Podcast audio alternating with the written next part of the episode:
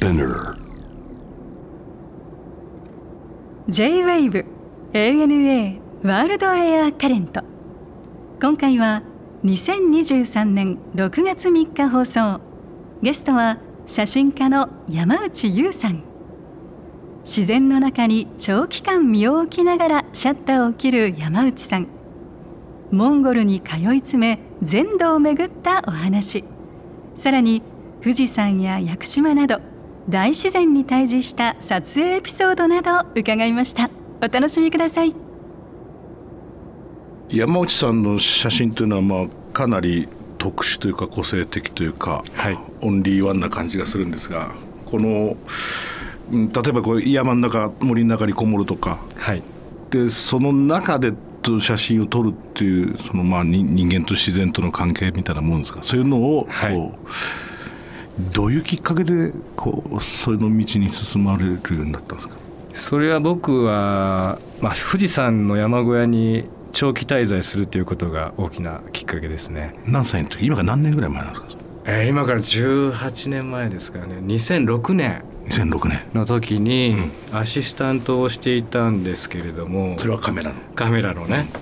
でもう友達が山小屋の親父が若いやつ探してるっていうので、もう僕も自利品な状態だったんですけれども、ああそれならぜひちょっとあの住み込みで行かしてもらおうってなって。ごめんなさい。その仕事はん住み込みのでやってた仕事は何なんですか？山小屋の当番ですよね。ああなるほど、はい。うん、何合目？7合目です。7合目か。はい。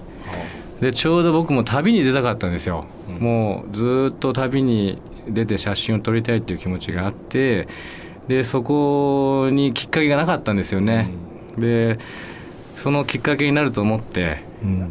山小屋に行くことに決めましたね。へえ。で毎日その生活っていうのはもちろん当番ですからある,、まあ、ある仕事としてはあるわけだけれども時間があるっちゃあるわけだね。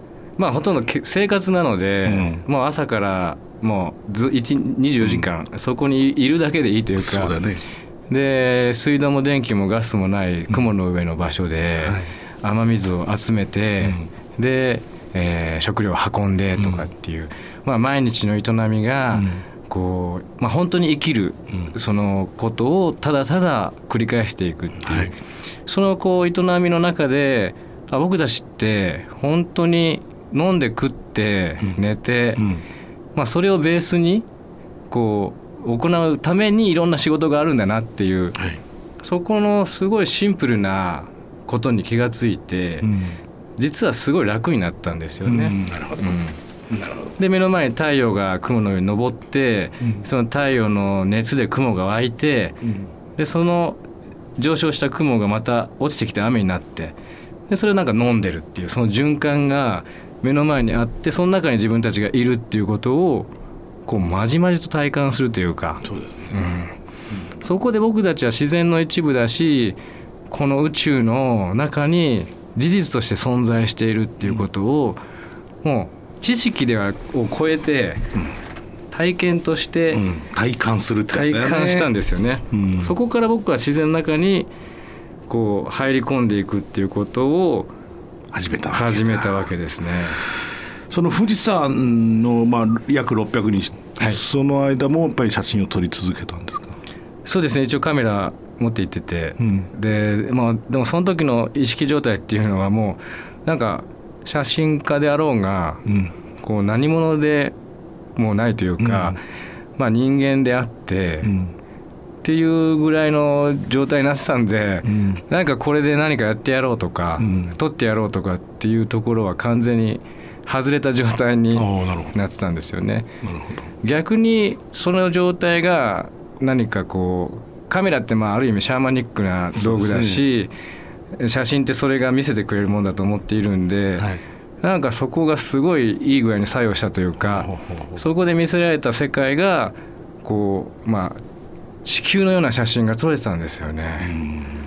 まあこうあ地球だと思ったんですけど実はこれ写真ひっくり返してるだけなんですけどもなるほどでも僕がそこの場所にいて自分が体験していることがちゃんと写真に写り込んだっていうのが、なんかあ僕が今そこに立っているっていうことをなんか写真が見せてくれた感じがしまして、ねいややっぱなんかな僕一度だけあるんですよ富士山に、あはい。登ったことが、はい。でそれもそれこそこの JWAVE から生放送しながら登ったんですけど。ええ喋りながらですか？喋りながらじゃないです。とあ。時折だからで7合目でもっぺんつないでとかはいで、はい。頂上で生を生演奏したんですけど。すごいですね。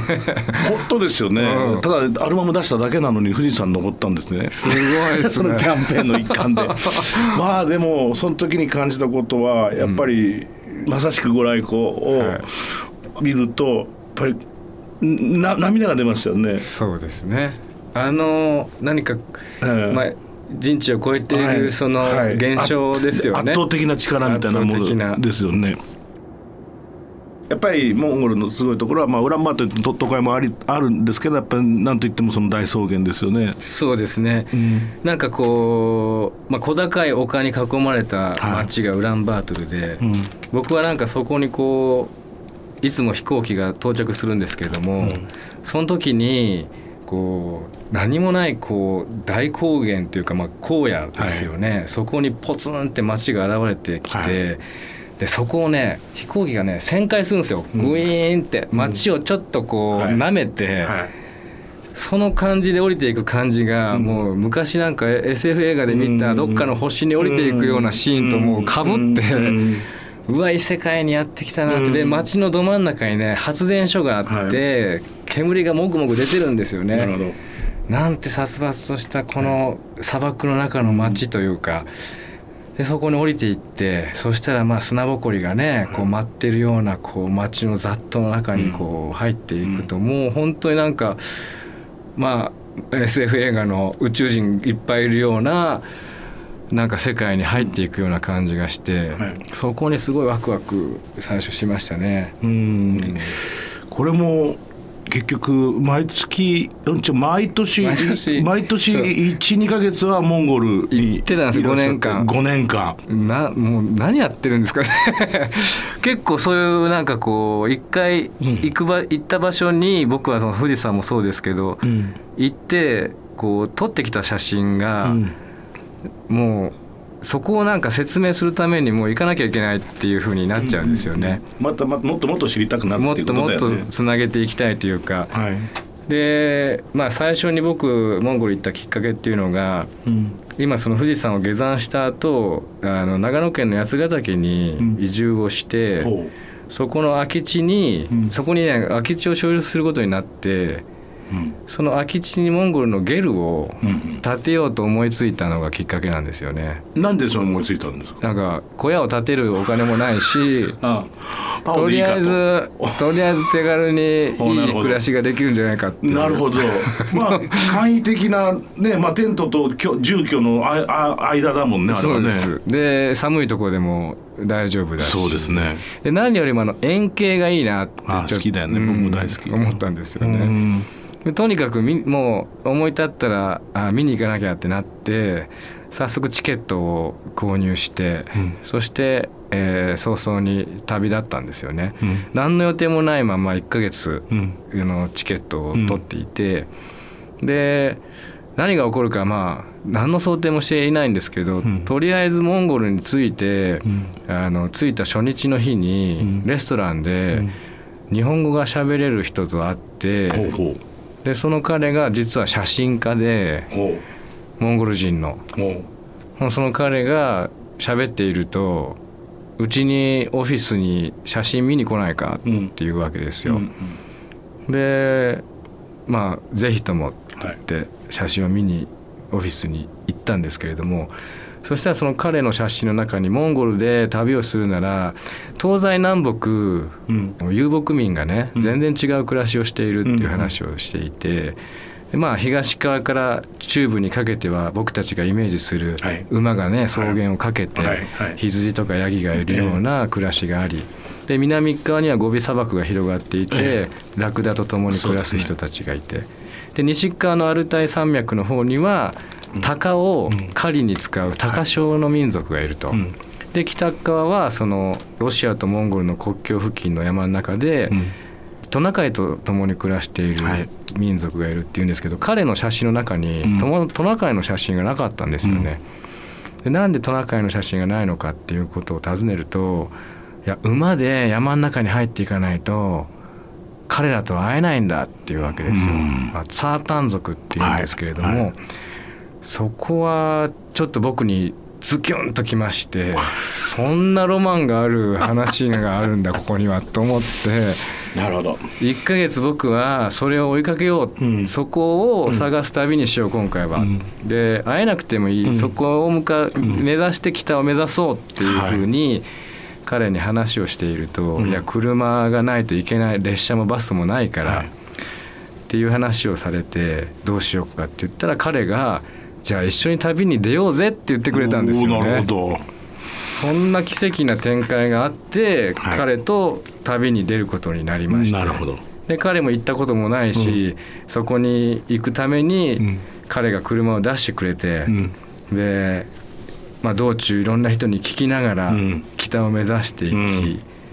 そして最後はやっぱりちゃんと馬に乗っはい。馬を用意して山の中に入っていきそのトナカイのツァータン民族ツァータン族という民族に会うことがなできたんですよ。なるほど。で、まあ、このトナカイと子供の写真を撮って帰ってきたんですけれども、これですか。はい、なるほど。かわいい一回で終わんないで5年間になってしまうってところがまあ山内さんなんだろうけれどとりあえずさっき言ってたあの鷹を飼ってる民族にも会いに行かないといけないし、はいはい。ラクダの世界も行かないといけない。うん。とにかくモンゴル全土をうん。巡って、うんまあ旅をしようということになりましたね。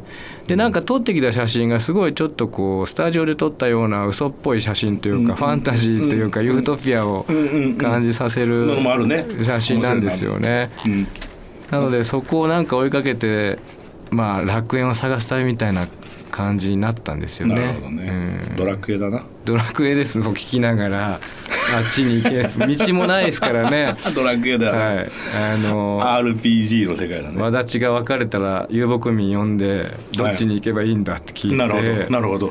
まさしく。まさしく。それを実体験でやるところが面白いって話、はい。まあ、大変ですけれどもね、はい。この番号に電話しなさいって言われてこれ何なんですか？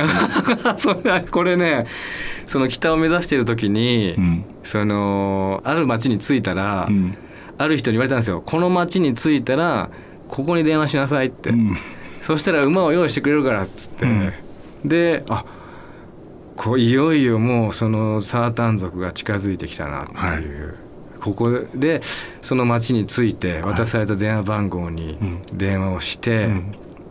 そしたらそのそこから北西50キロにあるうん。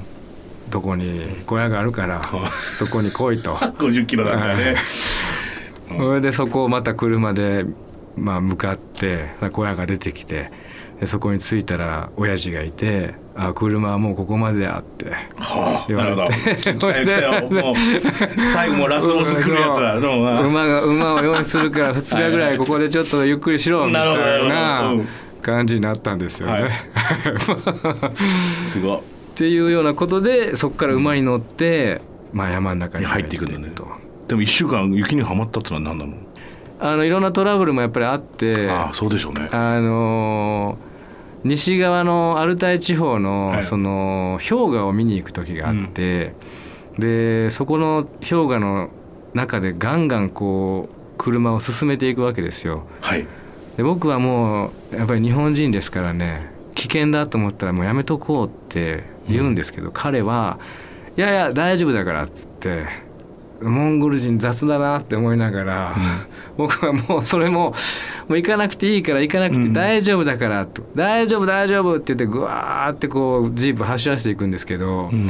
そしたらその本当にまあその雪の中でスタックして、あほら見たことかうん。動けなくなった。でもうはまってはまり込んでしまったから僕はなんかやっぱりスコップでこう雪をかいたりで何かかましてねうん。こうぬ脱出しようとしていたんですけど石をかましてこうアクセル踏めって言ってアクセルバーン踏んだらボンネットがバーン爆発してでそこでもうエンジンが壊れちゃったんですよ。ほいでまあどうしよっか。でそそこはもう氷河だし雪があるからもう夜はマイナス20度ぐらいになるしエンジンかけれないし誰もいない。どうするんだってなって。そしたらまあ彼がねとりあえずラーメンでも食おうぜ。とかってまた確かに。確かに確かに。ラねラーメン食おっかって言ってね。それでラーメン食ってたらそこがまたまあ奇跡が起こるんですよね。遊牧民が馬で通るんですよ。遠くに。それでクラクション鳴らして、うん。馬がやってきてでいやこうなっちゃったんだっていうと、その彼らは自分で車も修理できるぐらいですから、うん。エンジンを開けてボンネット開けて、でエンジンをばらしてねはい。ここの部分が壊れているから、これを持って町に一緒に行こうって言ってくれて、うん。で彼らそのとりあえず車を呼んでくるからって言って近くに弟がいるからって言って弟呼んできてくれたんですよ、まあまあそこで4時間ぐらいかかるんですけど、で車に乗っかってそのエンジンも一緒に乗っけて、そこから8時間かけて町に行ってくれて、うん。で車屋さんに行き、うん。でその部品を見てもらうと部品がないから、ウランバートルか中国から取り寄せなきゃいけないって言って、うん。もうそこで1週間、うん。あのその町であの立ち往生するっていう、まあ、そういうことがありましたね。うん。まあ、まあ。それはすごい旅だもんね。わかるわかる。何が起こるか。わかんないよね。ですね。だってお見舞いお見合いもしたんでしょ？お見合い お見合いというか僕まあそういうあの旅の途中でいろんな遊牧民のねはい。あのーまあいやまあ、ゲルに泊めてもらうことがあるんですけどもそしたらその遊牧民の親父が、うんまあそこのヤポンヤポンって日本人なんですけどうち、に娘がおるぞと、うん。どうやと、うちには牛も馬もうん。ヤギも羊も100頭ずついるし、で、まあ、モンゴルってあの遊牧民は納税の義務が与えられてないので、はい。もうドルがどうなってもオイルがどうなっても俺たち関係ないぞ。はいって言われこれはすごいプレゼンだだよねそうだよね。本当だよね。もうすごい話が舞い込んできたなと。うんと思いながらまあそこで僕の 僕がまあそれをチョイスするともうかなり面白い人生になってたんでしょうけど、はい。ちょっと日和りましたね。そうですか。はい、あの3食やっぱりこう肉を食うのと、はい。まあまあ食事の問題ではないですよね。そりゃそうだよ。そりゃそうだよ。いや僕ねやることがあるんだとそうですね言って、はい。あのお断りさせていただきました。街の中の話もちょっとし伺おうと思うんですけど、はいはい。もちろんこの歴史博物館なんてもの結構これも,、はい。もうおすすめですか？そうですね僕結構好きで、うんうん。あのーまあ昔の衣装から、はい。まあ、モンゴルの歴史を全部見ることができるんですけど、昔の原始の時代から、えまあ、壁画があったり遺はい。跡のまあ石像があったりするところからチンギス・ハーンの時代、はい。えーそしてまあ現代になるまでのなんか歴史をたどるような構造になっていて、うん。でその中で僕一番好きなのはその昔の衣装が並んでいるところがあるんですよね。で僕モンゴルのその昔の衣装が、うんもうどこかで見たことあるなってこう思ったら「あのスター・ウォーズ」のうんエピソード1から3に出てくるうん。あの阿弥陀羅姫っていう人が着てる衣装が全部モンゴルの衣装なんですよね。なるほど。モチーフとしてね。モチーフとして、あのデザインが、あここだったんだって、でそのなんかこう感じというかデザインですよね、が今のモンゴルの、まあ、文化においてその例えばゲルっていう形であったりとか、デールっていう民族衣装であったりとか、はなんかああいうところに発展していくところがなんか僕らとは全然違う感覚がやっぱりあって、そでそれが結局そこの草原と、あの土地柄の環境と全部が相まってああなっているんでしょうけれども、何かそこがね今のその発展の仕方が結局僕はその阿弥陀羅姫の SF 感がそこで見てしまっているのとど最近のこう近代のモンゴルの文化の中にそれがその衣装が発展したまたドレスとかがあるんですよ。はいはいはい。それがまたすごいうんなるほど。こうデザインで、うん。まあまあどうやったらまあ、ん。こうなるのかわからないですけど、もうどっかで今でも SF 映画とかで使われるような、なんかデザインになっていて、いやまあそれはもう時代いろんなとこいろんな行き来してツイストしてるんですからね。やっぱり。すごいですよね。でやっぱりその、うん。ハリウッドのいわゆるアメリカの映画に代表されるようなそのカルチャーっていうのはやっぱり世界中のいろんな文化を全部やっぱり集約して作られているでしょ。でおそらくですよ。だからその宇宙と草原みたいなところのイコールも彼らの下地にはあるだろうし西洋人から見た、まあ、日本もモンゴルも中国も含めての東洋っていうもののエキゾティズムもあるだろうからそういうのがまた今度今の世代っていうのは逆に言うとさウランバートに住んでる人たちはそれをもう見てでそれをわわか踏襲してっていうなになってるじゃない？だって僕が一番初めに言ったああだからその20年ぐらい前の時はまだまだそんなに今みたいにネットとかそれこそこの携帯電話みたいなものがなかったけれどももはや馬に乗りながら電話持ってたもんねでっかいやつ。あそうですか。はい。すごいですね。あ彼らはねモンゴルの人たちは。携帯電話。一番け結局固定電話がな,、うんないないから携帯電話がもう唯一なんですよ。衛星使ってるやつ。あのこんなでかいやつ、はい。あれ使ってましたよ、あのバブルのはい、あれみた。いなあれあれぐらいのやつをみんな持ってたねそうですか。で仕事になって僕らもとま、まあ、CM の撮影コマーシャルの撮影で行ったんだけど、でもやっぱりそれも全部ブッキングする人たちいるわけじゃないですか。でも彼らにとっては馬は普通の乗り物でしょ。そうですよね。で馬ブワー乗りながら携帯電話でわーって喋ってるんですよ。それ今と今と変わんないですね。変わんないですよね。僕はなんかその姿が実はん。ハイブリッドだなと思って最先端行ってるんじゃないかもしかして。そうだね。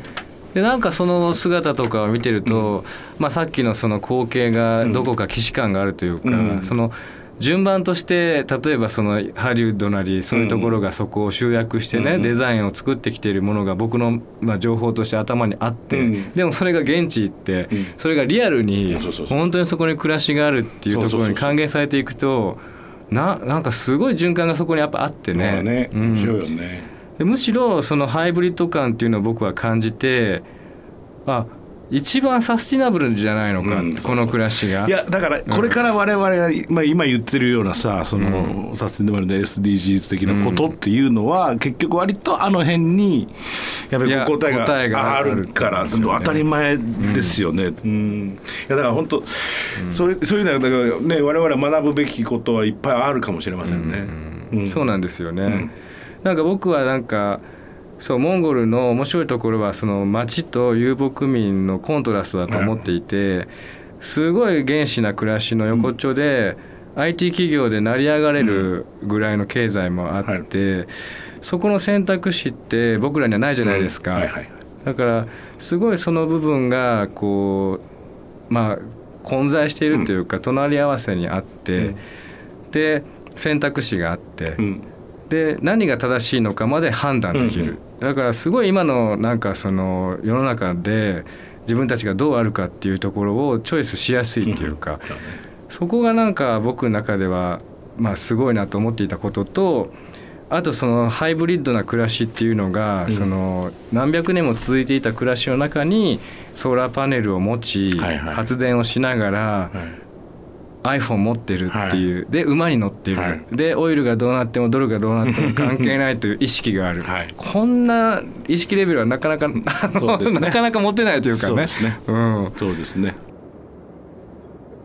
そしてこれはまあ最新作と言っていいんですか？次年あそうですね。はい。この山内さんの写真集「次年」というのが制限者より出ております、はい。これはどこがモチーフっていうかどこで撮られたもんですか、これ屋久島に9年通いまして、うん、毎年1ヶ月2ヶ月ぐらいまあ一人で山の中で過ごして。これ小屋に住むの、これはねあの森の中にある避難小屋か、うん。まあ、テント持って行って、うん。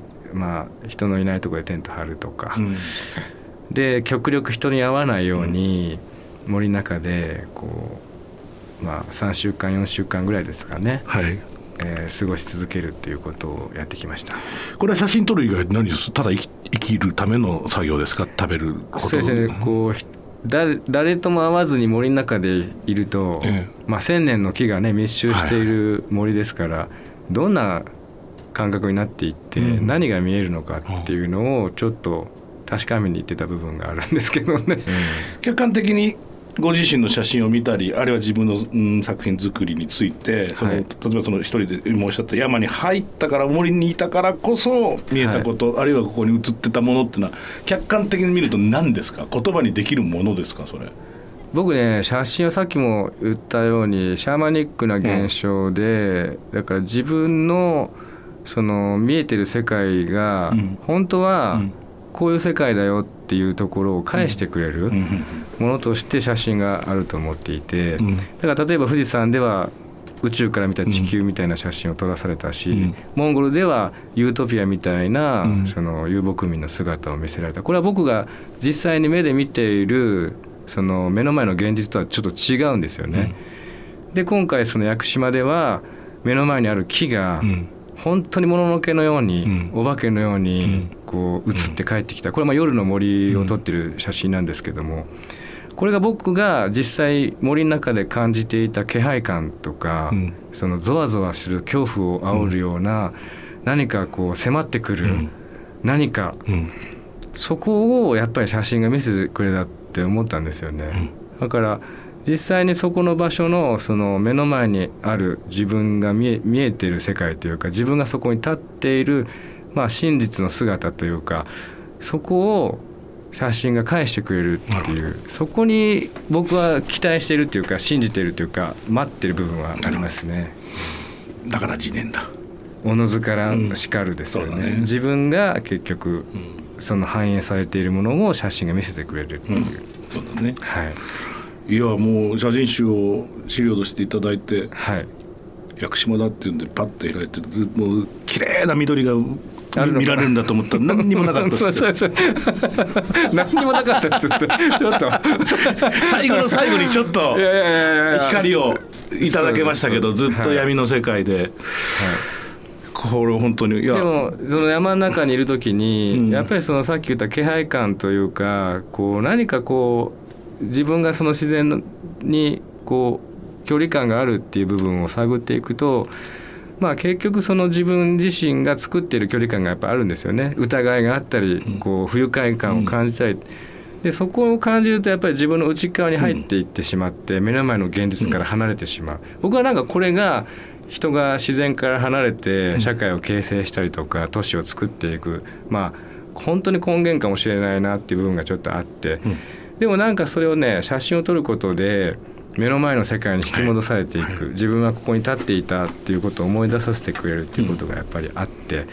なんかそこを行ったり来たりしていくことがなんか自分の中で写真とこの世界とのこうコミュニケーションというかそこが生まれてきて作品が出来上がっているっていうのはありますね。いや本当にあの暗いからいい悪い悪いって言ってるんじゃない美しいんですよ。大変美しいですよ。本当に美しい作品です。だから皆さんもぜひこの次年ね山内さんの世界が映ってますそうそうそうそう、はそうだよ本当に。写真のなんか真実みたいなところがあるよね、ね。いや楽しかったです今日は。あありがとうございます。最後にあのこれはゲストの方に必ず伺ってるんですが、はい。えー山内さんにとっての旅っていうのは一体何ですか？そうですね、まあ、昔大学生の時から、まあ、バックパック背負って旅に出たりとかしている時から多分変わらないとは思うんですけども、まあ、まずその縛りから外れるうん。ことですよね。うん。で縛りから外れて解放されていくというか、まあそれが何の縛りか分かんないですよ、はいはい。家族かもしれない社会かもしれないし、それこそ自分自身が何か縛りつけてるものかもしれないし、なんかそういうところから外れていくことであり最近は僕はもう事故から外れるみたいな、うん、ところにまでまあ、うん、行き着く話になりますけどね。楽しそうだね。はい。ありがとうございました。はい、ありがとうございました。ANA World Air Current